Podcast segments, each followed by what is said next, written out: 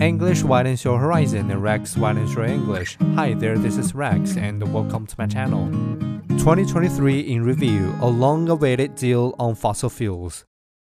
In December, world leaders at COP28, the UN's climate summit in Dubai, finally reached an agreement to limit fossil fuel use.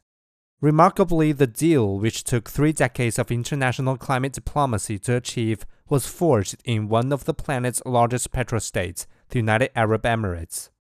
All 198 parties at the conference promised to transition away from using fossil fuels, the main source of the greenhouse gas emissions responsible for global warming, in their energy systems. Although it is a rare success for multilateralism, the commitment will not do nearly enough to keep global temperatures rise under the 1.5 Celsius degree goal specified in the Paris Agreement. The world is already about 1.2 Celsius degree warmer than before the Industrial Revolution. The UN treaties are toothless. The hope, though, is that it will set the direction of travel and crucially convince governments and businesses that fossil fuels are no longer the solid investments they once were.